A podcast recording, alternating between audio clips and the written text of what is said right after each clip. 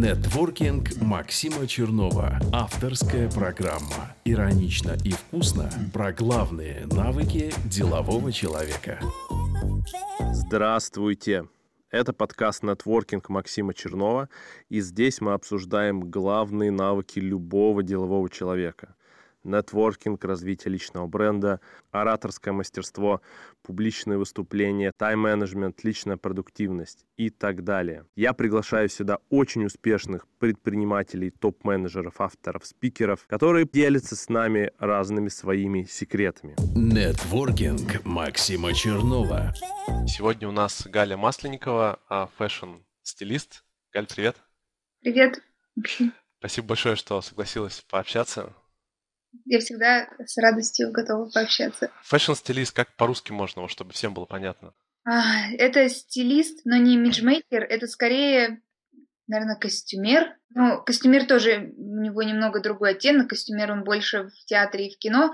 В общем, стилист по одежде. Чтобы было подписчикам понятно, я с Галей заочно познакомился, прочитав очень крутую статью в Андерзине где-то на прошлой неделе, и сразу захотел взять э, у нее интервью. Собственно, написал, сказал, что у нас э, а, 15 человек общих друзей, ну, как это обычно бывает, да. Галя сразу согласилась, поэтому я надеюсь, что сегодня она расскажет секреты того, как она вообще решила изменить, сделать такой скачок в своей карьере, да, и не только в плане э, смены деятельности, но еще в плане географии. Собственно, Галя несколько месяцев жила в Нью-Йорке, и вот сейчас вернулась в Москву, но планирует опять поехать дальше в Нью-Йорк работать. А расскажи, пожалуйста, как у тебя, ну, вот про твою историю, как тебе изначально получилось, что ты захотела в Нью-Йорк? Это была такая мечта у тебя, там всегда хотела там работать. То есть у тебя же получилась смена и деятельности, потому что ты работала а, в журналах и работала, как редактор была, насколько я понимаю. Там я и редактор все равно делала съемки. У нас в, в российской глянцевой журналистике, если ты редактор отдела моды, то ты не только пишешь, ты еще и все снимаешь, ты сам все продюсируешь, ты все делаешь, такой человек-оркестр. Да. И, ну а... вот, собственно, у тебя была такая небольшая смена все-таки основного направления деятельности и плюс еще географии, что довольно сложно и что редко бывает. Вот расскажи свою историю с Нью-Йорком. Ах, ну что, в Нью-Йорк я всегда мечтала съездить. А, я учила английский язык по сериалу «Секс в большом городе». И, естественно, этот сериал очень сильно а, переклинил меня как-то, вот направил меня, все мои желания в сторону этого города. Мне почему-то показалось, что там все прекрасно, там все получится. Ну, так и оказалось, на самом деле. В общем, а, в Нью-Йорк мне всегда хотелось. Как-то раз я туда съездила в свой отпуск, второй раз а, я ездила туда по работе, нас вывозил один бренд а, в Нью-Йорк показывать, как они снимают каталоги рекламной кампании. И после этого я поняла, все, я в этот город обязательно приеду, а, пожить, попробовать, поработать, не знаю, с концами не с концами, но обязательно должна в этот город приехать. И как только я это захотела, все обстоятельства начали как-то вот подстраиваться под... Э, в общем, все обстоятельства стали складываться э, в сторону того, чтобы я туда поехала. Я проработала в журналах, глянцевых э, журналах Космошопинг, Joy, Yes, четыре года в целом. И сейчас из-за кризиса два журнала, в которых я работала, последние два журнала, закрылись. И я осталась без работы дважды. И осталась с выплатами. И хоть и меня вроде как бы сократили, все равно были какие-то подработки, старые знакомые звали все стилизовать, я стилизовала, стилизовала, стилизовала, заработала, ну, по моим меркам, целую кучу денег, и поняла, что вот он сейчас этот момент, либо я сейчас прямо уезжаю в Нью-Йорк с этой кучей денег, либо я остаюсь в Москве и непонятно, как бы, ну и продолжаю э, делать то, что я делала, там, снимаю квартиру uh-huh. и продолжаю быть фрилансером. И я собралась, как девочки любят говорить, психанула, купила билет и полетела туда в неизвестность. То есть, ну ты фактически, когда э, вот журналы закрылись, и ты осталась без работы, ты ушла во фриланс, да. Причем это было такое, как бы, ну, решение не то, что ты там сама хотела всегда быть фрилансером, а так получилось. И тебе, тебе это понравилось? Очень понравилось. Да. Я стала зарабатывать намного больше, чем в журнале, да. Да. Просто ты в журнале сидишь, и каждый день ходишь на работу, пишешь кучу текстов, всякие встречи, планерки и так далее. А тут я стала понимать, что я могу очень быстро делать и могу параллельно два-три проекта вести, и совершенно другая там оплата, и совершенно просто у меня выросла моя записная книжка за эти несколько месяцев просто каких-то невероятных масштабов, я познакомилась с целой кучей людей, и, конечно, фрилансером быть очень круто, когда есть работа. А, а можно сказать, на каких-то, может быть, таких больших известных проектах работал э, или с известными людьми? Ну, что-то такое узнаваемое. Ну, началось все где-то еще полтора года назад. Я работала для каталогов Faberlic и стилизовала их съемки и обложки, и внутри всевозможные вот эти э, истории к парфюмам, где девушки в красивых платьях. Э, с Фаберликом я дружу до сих пор, у них очень много съемок, у них каталоги выходят каждые три недели, им постоянно нужно делать съемки. А потом, помимо Фаберлик, каким-то образом я познакомилась с э, девушкой, которая очень много снимает для Инстаграма. Есть э, в Инстаграме сейчас целая куча интернет-магазинов, которые продают не только платьишки, там, что девочки придумали, шили платьишки или пальто, но они продают вообще все. Продают скрабы для тела, отбеливающие зубов, э, полоски для зубов. То все, пятое, десятое, и им всем нужен контент. И как бы сейчас уже не модно друг у друга воровать фотографии, все хотят создавать что-то свое, и поэтому эти инстаграм-магазины нанимают полную команду с фотографом, моделью, стилистом, визажистом и делают свои съемки. И я делала очень много съемок э, для Инстаграма. Они очень хорошо платят. Съемки были там, ну, в неделю несколько раз. И благодаря этой же, этому же фотографу я она меня позвала стилизовать э, несколько съемок с Айзой Долматовой, Ксюшей Бородиной, я забыла еще ее подруга, тоже из этого же проекта. Ну, в общем, целую кучу таких девчонок я простилизовала. Потом я стилизовала очень много съемок с очень популярными девочками в Инстаграм. То есть они как бы не, не прям селебрити-селебрити, но в Инстаграме они реально звезды. А, и я была, да, я была непродолжительное время стилистом Тины Кузнецовой из проекта «Голос». У меня уже все повлетало, господи, с кем же я работала, с кем я только не работала, честное слово, очень много клиентов. Ага. Ну и ты подбираешь именно одежду, насколько я понимаю, да?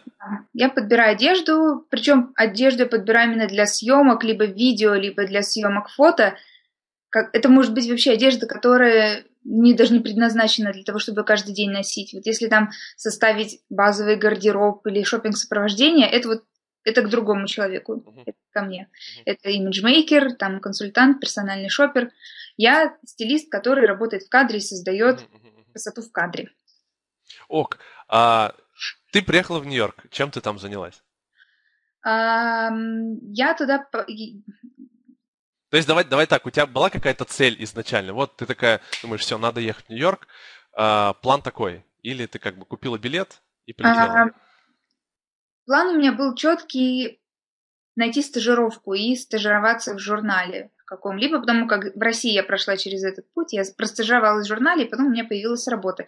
Я подумала использовать этот же шаблон для Нью-Йорка, но я поняла, что просто так, если я приеду в, нов... в чужую для меня страну, меня никто на стажировку не возьмет, нужно какое-то основание, на, на, на основании чего мне дадут стажировку. Я нашла летние курсы в университете Fashion Institute of Technology – это фэшн-университет, один из главных э, университетов, который обучает моде, и там достаточно доступные курсы, они стоят 300 долларов за 6 недель, и э, моя знакомая, бывшая коллега по одному из журналов, она проходила этот курс сама, она мне все рассказала. Мне показалась эта история очень интересной, достойной, и я просто зашла на сайт, забронировала этот курс, он начинался 3 июня, и я такая подумала, что ну если он 3 июня начинается, я прилечу первого, два дня на акклиматизацию, и потом пойду сразу же учиться.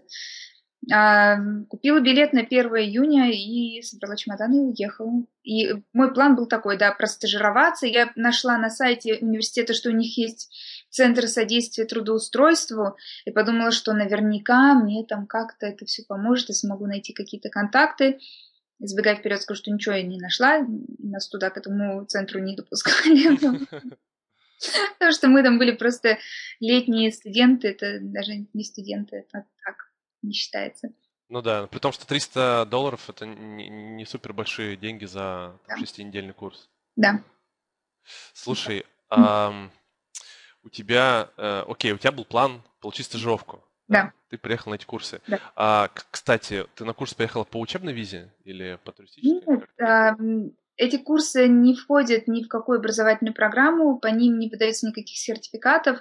И, как нам сказали в университете, что год или два года назад э, правительство США приостановило а, поддержку виз на основании вот этих летних курсов, потому что это какой-то такой, типа, это не non-certificate или э, как это назвать. В общем, она не дает никакой степени, поэтому э, Поэтому на, на основании этих курсов те- тебе не могут, ты не можешь запрашивать студенческую визу. Поэтому я полетела по туристической. Также делала моя коллега. И, и спокойно в университете не спрашивали ни каких тестов по английскому, не спрашивали твоих документов. Э, Твой главный документ был это чек об оплате 300 долларов. Ага.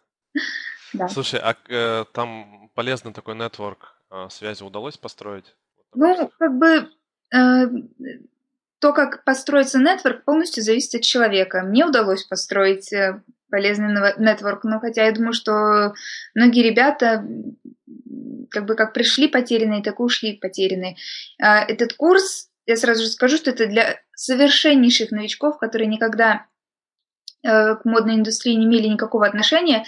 Курс называется «Введение в fashion styling». То есть там реально тебя вводят, рассказывают, кто такой стилист, чем он может заниматься, что, э, как бы, какие у него есть пути карьеры. Я это все прекрасно знала. И, в принципе, вот все шесть недель нам рассказывали, как организовываются и проходят различного рода съемки. И в группе у нас были люди, а, на первом занятии мы все представлялись, рассказывали, кто откуда. Все рассказывали о себе. Значит, одна девочка работает э, спасателем в детском бассейне в каком-то детском садике. Вот она решила стать фэшн-стилистом. А другой мальчик работает просто продавцом в Заре. Третья девочка тоже там была визажистом, вот хотела пополнить свои знания о моде, вот пошла на этот курс. То есть там люди все были такие, ну, сами не понимающие, чего они хотят. И этот курс, он прекрасно подходит для тех, кто сомневается, вот стоит ли ему, не стоит. Вот пройдете курс и поймете, что такое fashion styling, и, ну, и как бы уже сможете сделать выводы, нужно вам продолжать карьеру в этом э, образе или нет. Ну и, соответственно, среди студентов, э, э, как бы я со студентами подружилась, познакомилась, но никаких полезных связей я там не нашла, потому что все студенты очень такие, все очень молодые, э, э, неопытные, ну, что можно сказать. Ам, в этот центр содействия трудоустройству попадают только выпускники бакалавриата или магистратуры.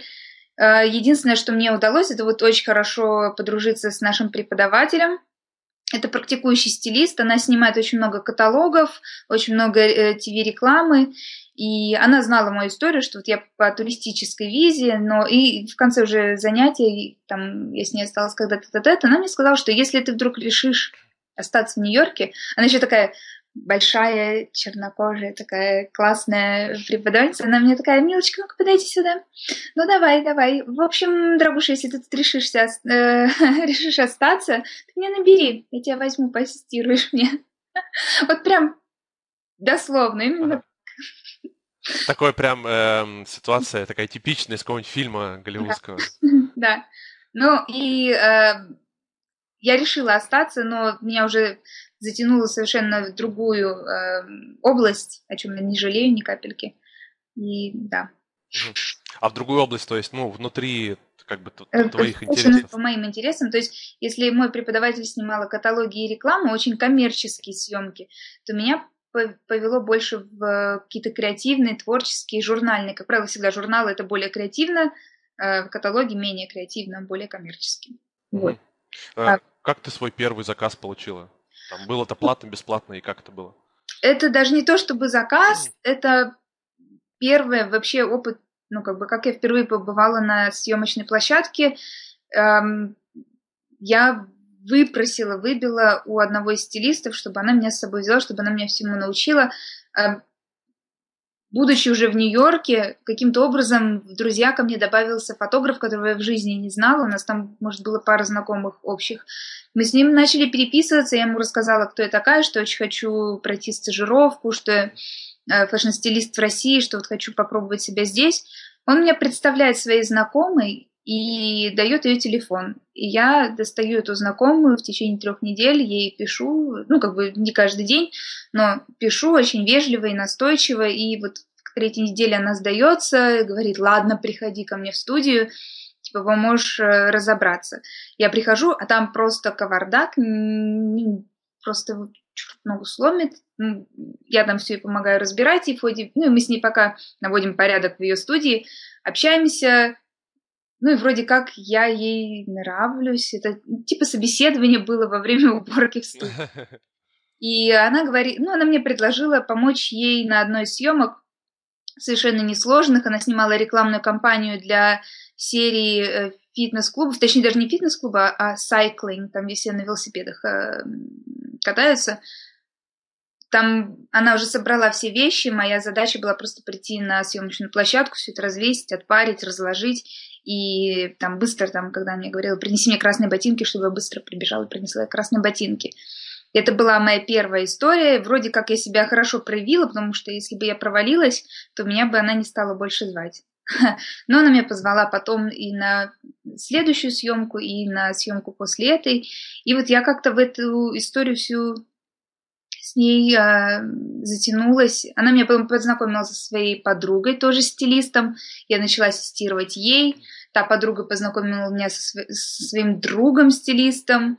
И он уже позвал меня, именно этот друг-стилист дал мне мою первую оплачиваемую работу. Это был э, каталог американского дизайнера. И мне заплатили рекордные, ну как бы для меня тогда это вообще считалось, 150 э, долларов в день. Просто космос, чтобы в Москве ассистенту платили 150 долларов в день, здесь я не знаю, чьим ассистентом надо быть. Немножко тебя назад верну. Очень мне было интересно, как ты три недели доставала а, эту женщину. То есть э, у тебя, ну, ты там через день ей писала, или ты еще и звонила. Э, какой у тебя был подход, и как она вначале реагировала?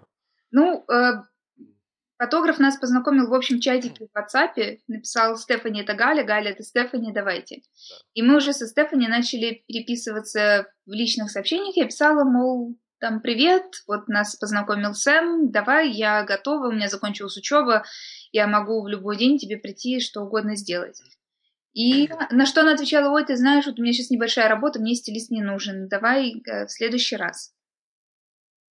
Ну и там я через несколько дней напишу, как прошла работа? Может быть, нужна помощь с развозом вещей после съемок? На что она там опять вежливо что-то ответит. Или потом, напиши мне через неделю, у меня будет еще одна работа. Я через неделю пишу, Стефани, ты мне сказала написать через неделю, вот она я. Ой, нет, ты знаешь, ты знаешь, я там уже другую девочку позвала, ничего страшного, давай в следующий раз. Я через пару дней опять пишу, может быть, нужна какая-то помощь, что-нибудь там срочное нужно сделать. Там, и опять получаю вежливый ответ, нет, спасибо. Я продолжаю там, на, на, там через несколько дней опять, может быть, все-таки нужна моя помощь. Я вот тут на, на низком старте.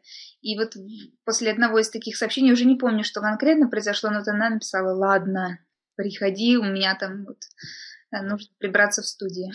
Слушай, ну, очень круто, на самом деле, такой mm-hmm. подход, мне кажется, он очень важен, когда ты в такой в новой среде, и тебе нужны вот там те самые первые знакомства, которые тебя дальше потянут, приведут тебя там к новым знакомствам и так далее. Нетворкинг Максима Чернова.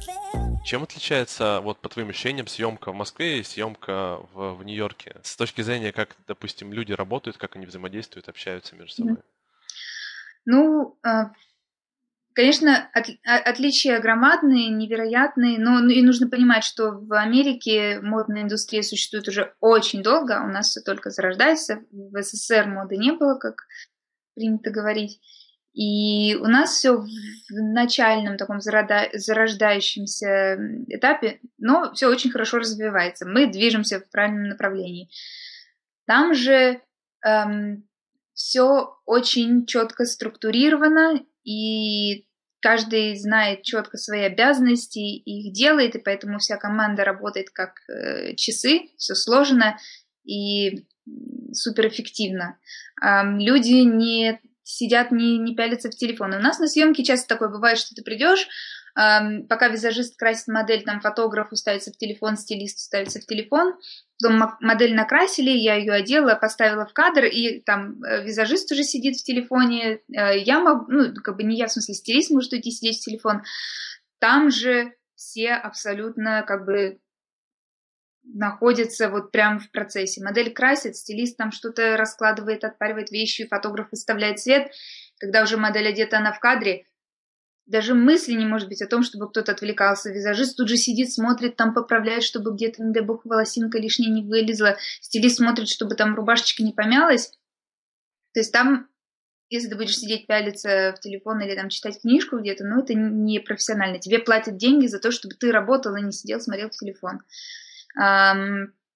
Ну и плюс там, как я уже говорила, все очень четко структурировано. У нас очень часто бывает так, что стилист, он же продюсер, который организовывает съемку, он же продюсер, который собирает всю команду. У меня часто такое бывало, что я сама звонила моделям, сама звонила фотографам, сама бронировала студию, сама бронировала себе такси, отвозила вещи, все сама подымала. Поднять чемодан в фотостудии – это отдельная история.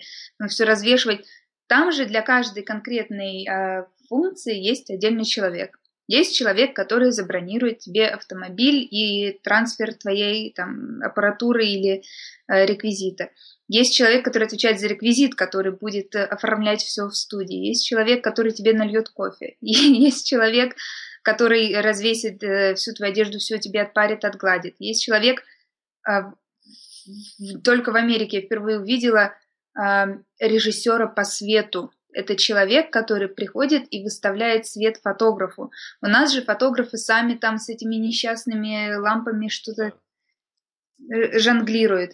Там есть специальный человек, он все он все придумывает цветовую схему и говорит ассистентам фотографа, вот, ребят, значит, не туда вот такой-то поставьте аппарат, сюда эдакий, и там они все ставят, все подключают, фотограф только приходит, нажимает на кнопку. Ну, как бы там все очень структурировано, и поэтому э, каждый человек команды счастлив, что его не что ему не нужно трястись, что там еще что-то, то, что в его, в принципе, обязательства не входит, что-то там не сделано.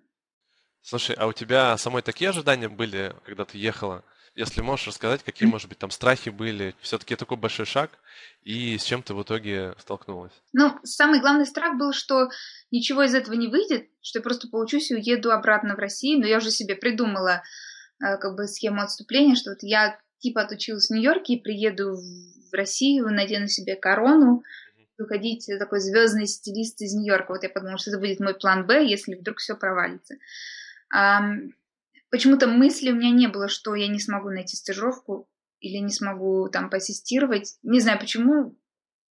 Даже, ну не знаю, я не думала, что это может не получиться. Я, я думала, что может не получиться с конкретным журналом, но если вот прям с Вогом не получится, то я смогу пойти там в гламур. Если с гламуром не получится, пойду в другой журнал. Плюс в Нью-Йорке столько журналов и столько стилистов. Я, ну, как бы я подумала, что уж кому-нибудь захудалому, то уж я точно э, пригожусь. Но оказалось, что даже и не захудалому. Очень классным людям.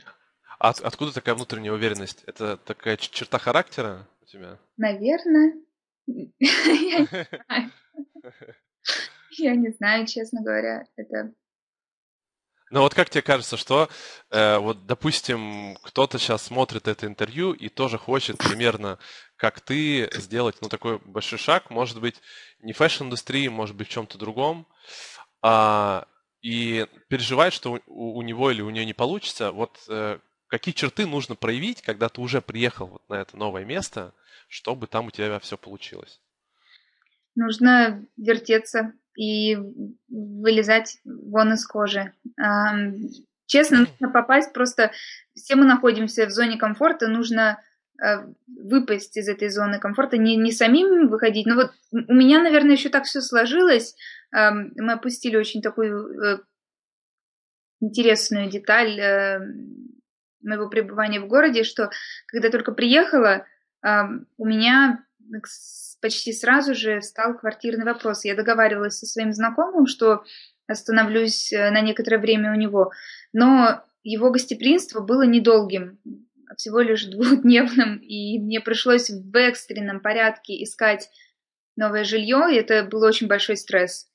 И это у меня на это ушло тоже где-то пару дней, и там нужно было написать целую кучу имейлов. Вообще поиски жилья в Америке совершенно другая история, в отличие от российской. Там нужно писать тонны имейлов. И вообще, мне кажется, стала богом имейлов. Очень хорошо отточила этот э, скилл. И, в общем, находясь... То есть ты, ты извините, перебью, ты, ты должна убедить, убедить того, кто сдает квартиру, что ты адекватный человек, да, и что да. тебе может доверять, и что может допустить свое жилье. Почему именно ты такой классный арендосъемщик, почему ты именно ты должен жить в этой квартире. Это был стресс номер один, а стресс номер два, это случился со мной, когда я в такси по своей совершенно дурацкой глупости Оставила кошелек с целой кучей денег в наличном, на, наличных денег и две своих кредитки с очень классным кредитным лимитом, на который я очень рассчитывала. И когда я вот уже осознала, что все, кошелек не вернется через неделю хождения по всем Lost and Found и по полициям, когда мне мой кошелек не вернули, я поняла, что нужно что-то делать, и я просто не могу провалиться в этом. Я должна, э, у меня должно получиться. Вот поэтому нужно просто, наверное, попасть в какую-то стрессовую ситуацию, чтобы все получилось. То есть совет такой, нужно сесть в желтое нью-йоркское такси, выложить кошелек на заднее сиденье и выйти потом. Ну, если, если ни, ни, ничто уже не работает, то да, давайте, ребята. Да. Есть такое понятие, по-моему, называется синдром иммигранта когда человек приезжает в новое место, он начинает больше своих ресурсов использовать, mm-hmm. а, там, сил, энергии, чем человек, который живет в этом месте. Mm-hmm. Возможно, да. да. А, окей, у тебя, значит, появились там какие-то проекты, появилась работа. Mm-hmm. А, как дальше это пошло развиваться?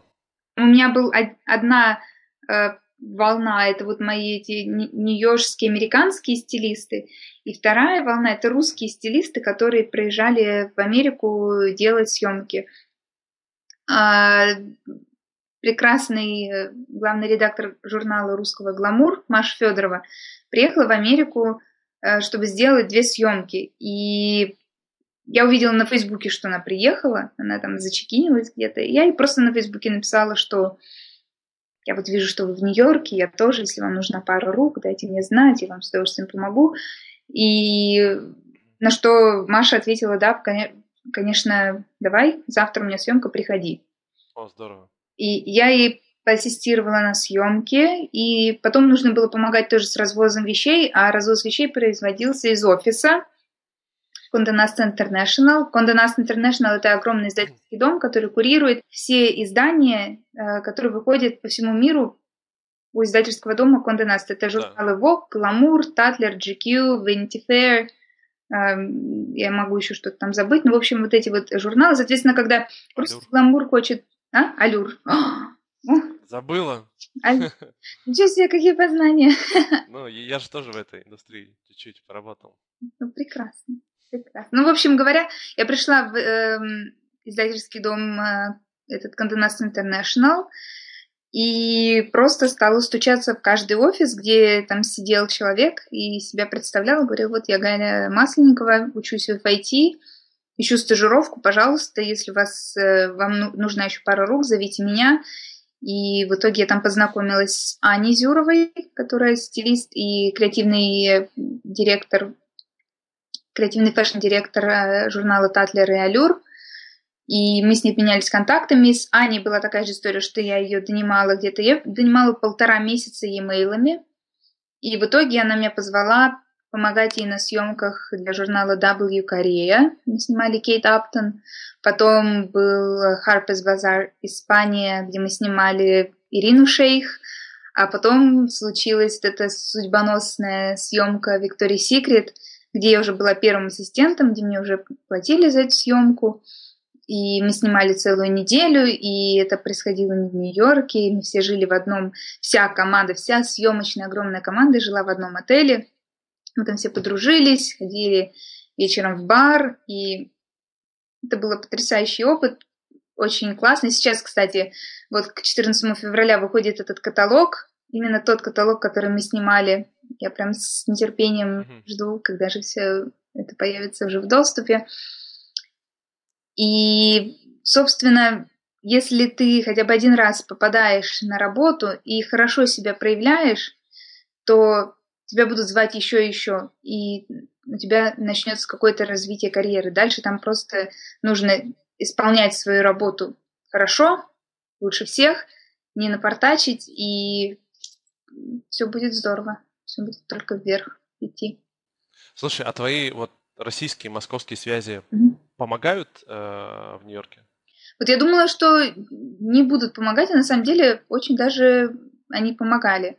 Эм, начиная от того, что там кто-то кому-то э, по знакомым передавал контакты, и когда э, наши там мои русские коллеги приезжали в Нью-Йорк, им нужна, нужна была помощь с организацией съемок или там поассистировать на съемках, то, естественно, контактировали со мной в первую очередь. Есть такая еще компания Доктор Кофер. Они приезжали в Нью-Йорк снимать рекламную кампанию и позвали меня уже прям стилизовать ее, быть стилистом, даже не ассистировать. Ну и это уже совершенно другого рода оплата. И как оказалось, да, мои знакомства э, с русскими коллегами оказались очень даже кстати в Нью-Йорке. Слушай, а как там вот принято больше звонить или писать? Или в WhatsApp писать? Только e-mail. WhatsApp это слишком личное. Да. Звонить эм, в одно ухо влетело, в другое вылетело. Когда у тебя есть написанный e-mail, у тебя есть хронология всех договоренностей. Там в Америке вообще в, лю- в любой непонятной ситуации пиши email. Это, как я уже говорила, в поиске квартиры ты должен писать в поиске работы ты пишешь e-mail. Если у тебя течет uh, труба в ванной, то ты пишешь e-mail. Ты в любом в любой непонятной ситуации пишешь e-mail. И этому тоже надо учиться, на самом деле. Ну, это приходит с опытом, ты просто смотришь, как люди переписывались и как, как они общаются с тобой, ты также им отвечаешь, и, в принципе, это очень быстро схватывается на лету. Я сначала писала дико вежливые, со всякими оборотами, эм, типа там, can you kindly provide us with information? Надо прям очень четко по-деловому, и там вполне допустим, ну, по крайней мере, в fashion-индустрии вполне да. допустим э, неофициальный, э, неофициальный сленг. И потом, когда меня уже ставили в копию переписок, например, мои стилисты, я видела, как они общаются с пиар-менеджерами, и там было там Hi, love, I'm gonna drop off by your office today, wanna give you a hug, или что-нибудь в таком роде. Очень, очень неформально, Поэтому, наверное, и проще писать имейлы, конечно, если бы нужно было писать всеми этими нагромождениями, оборотами. Это была бы полнейшая тоска. А так э, все очень живо, но обязательно в имейлах. Слушай, а как у тебя с английским было до поездки? У меня было очень хорошо. Мне э, посчастливилось выучить английский самостоятельно. Просто очень хотелось говорить на этом языке, и я взяла, села и выучила его по сериалам, по фильмам. Потом как-то в моей жизни появились иностранцы, и я и встречалась с иностранцами. Это тоже очень сильно помогло, конечно, развить иностранный язык, э, развить английский язык. Плюс я очень много путешествовала и работала моделью достаточно долгое время, и как-то вот язык у меня очень хороший. Угу. Но это такая твоя заслуга, твоя проактивность. Ну, абсолютно, да. В школе, в университете меня ничему не научили. Абсолютно. Ага. Слушай, сколько ты в итоге в Нью-Йорке провела? Почти шесть месяцев, пять с половиной месяцев. Ага. И вот ты чувствуешь, что тебе уже, то есть если бы ты даже не планировала сейчас возвращаться опять туда из Москвы, а ты чувствуешь, что тебе эти вот почти шесть месяцев дали что-то? Ох, они мне дали очень многого, очень многое дали и в плане э, моего профессионального развития, так и в плане какой-то как бы это сформулировать? Короче говоря, да, они, э, эти пять с половиной месяцев мне дали очень много. Я научилась целой куче вещей, которые, которых я не знала, которым я не смогла бы обучиться, будучи в России. Я работала с потрясающими людьми, с супер талантливыми, лучшими из лучших, с лучшими из лучших фотографов, э, моделей, стилистов. Я поработала просто с самыми классными людьми. Это потрясающий опыт. И эти пять месяцев, пять с половиной месяцев просто невероятный опыт в мою копилку. Ну и в любом случае это на бренд повлияло, я думаю, твой очень положительно. Как ты говорила, твой план Б, если бы ты даже там не закрепилась, то ты бы приехала и с короной ходила, и говорила, что я-то в Нью-Йорке только что училась и там даже работала. Да. А, у тебя есть какие-то вообще твои, может быть, секреты, как ты личный бренд строишь? Бренд самой себя? Да, у тебя есть какие-то осмысленные вещи, которые ты делаешь, чтобы развивать свой бренд, там, в том числе, допустим, в Инстаграме или в Фейсбуке. Я не скажу, что я прям строю бренд Галя Масленникова стилист. Наверное, если бы я строила, я бы уже тут такие бы проекты делала. Не знаю. Я, да, я начала делать посты, в которых я рассказываю об особенностях работы стилиста в Америке. Эти посты можно найти у меня в Инстаграме или на Фейсбуке. Там я абсолютно один и тот же текст дублирую. Сейчас это еще все собираю отдельно в блог, чтобы все-таки социальные сети остались социальными сетями, а вот эта информация была собрана вся воедино в блоге. Какой и... блог? Давай пропиарим его. Так я его еще, ну как бы, я сделала... А, его еще нет. его еще нет, там ага, ага, ага. дизайн и вообще еще просто...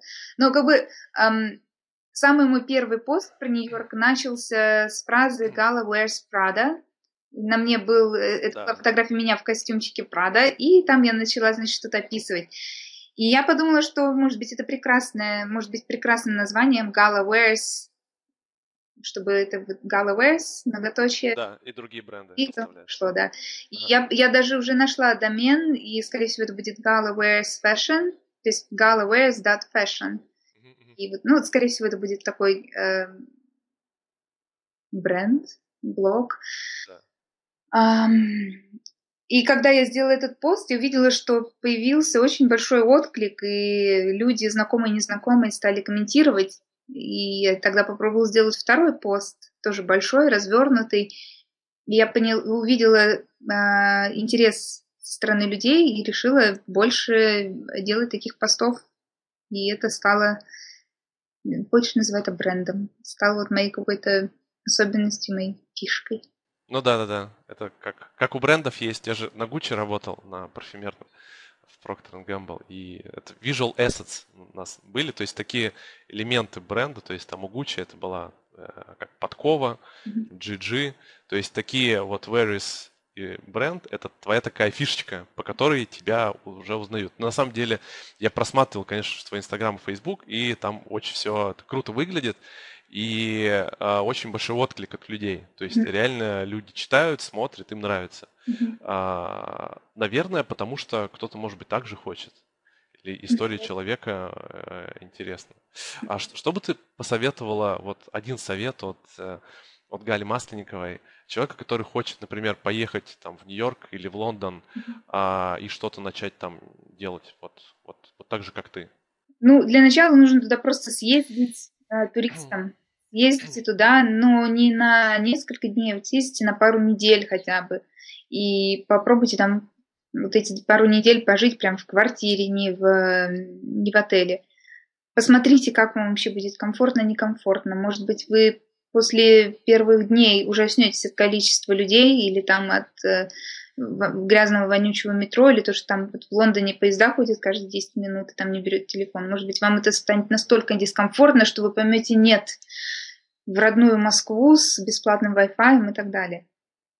А, попробуйте съездить и просто как бы примерить на себя этот город.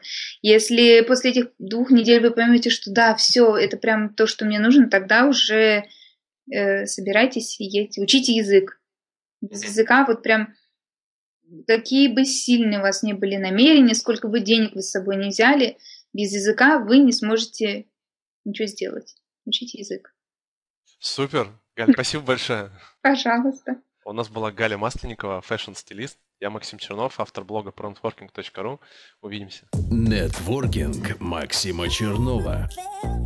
Если вам понравился этот подкаст, и вы считаете, что он мог бы быть интересным или полезным для кого-то из ваших друзей или знакомых, то поделитесь им. Давайте нести полезную информацию миру вместе. А если у вас есть вопросы, то задавайте их в комментариях под этим подкастом, пишите ваши пожелания. Для нас очень важна обратная связь от вас. Если вы хотите, чтобы мы записывали больше крутых интервью, тогда Зайдите на iTunes и оцените этот подкаст «Нетворкинг» Максима Чернова. Для нас это очень важно. Для нас важна ваша обратная связь, ваше мнение. Если вы будете оценивать наши подкасты, наш канал, тогда он будет подниматься вверх в рейтингах и в поиске, и больше людей сможет узнать и получить эти ценные знания, в том числе благодаря вам.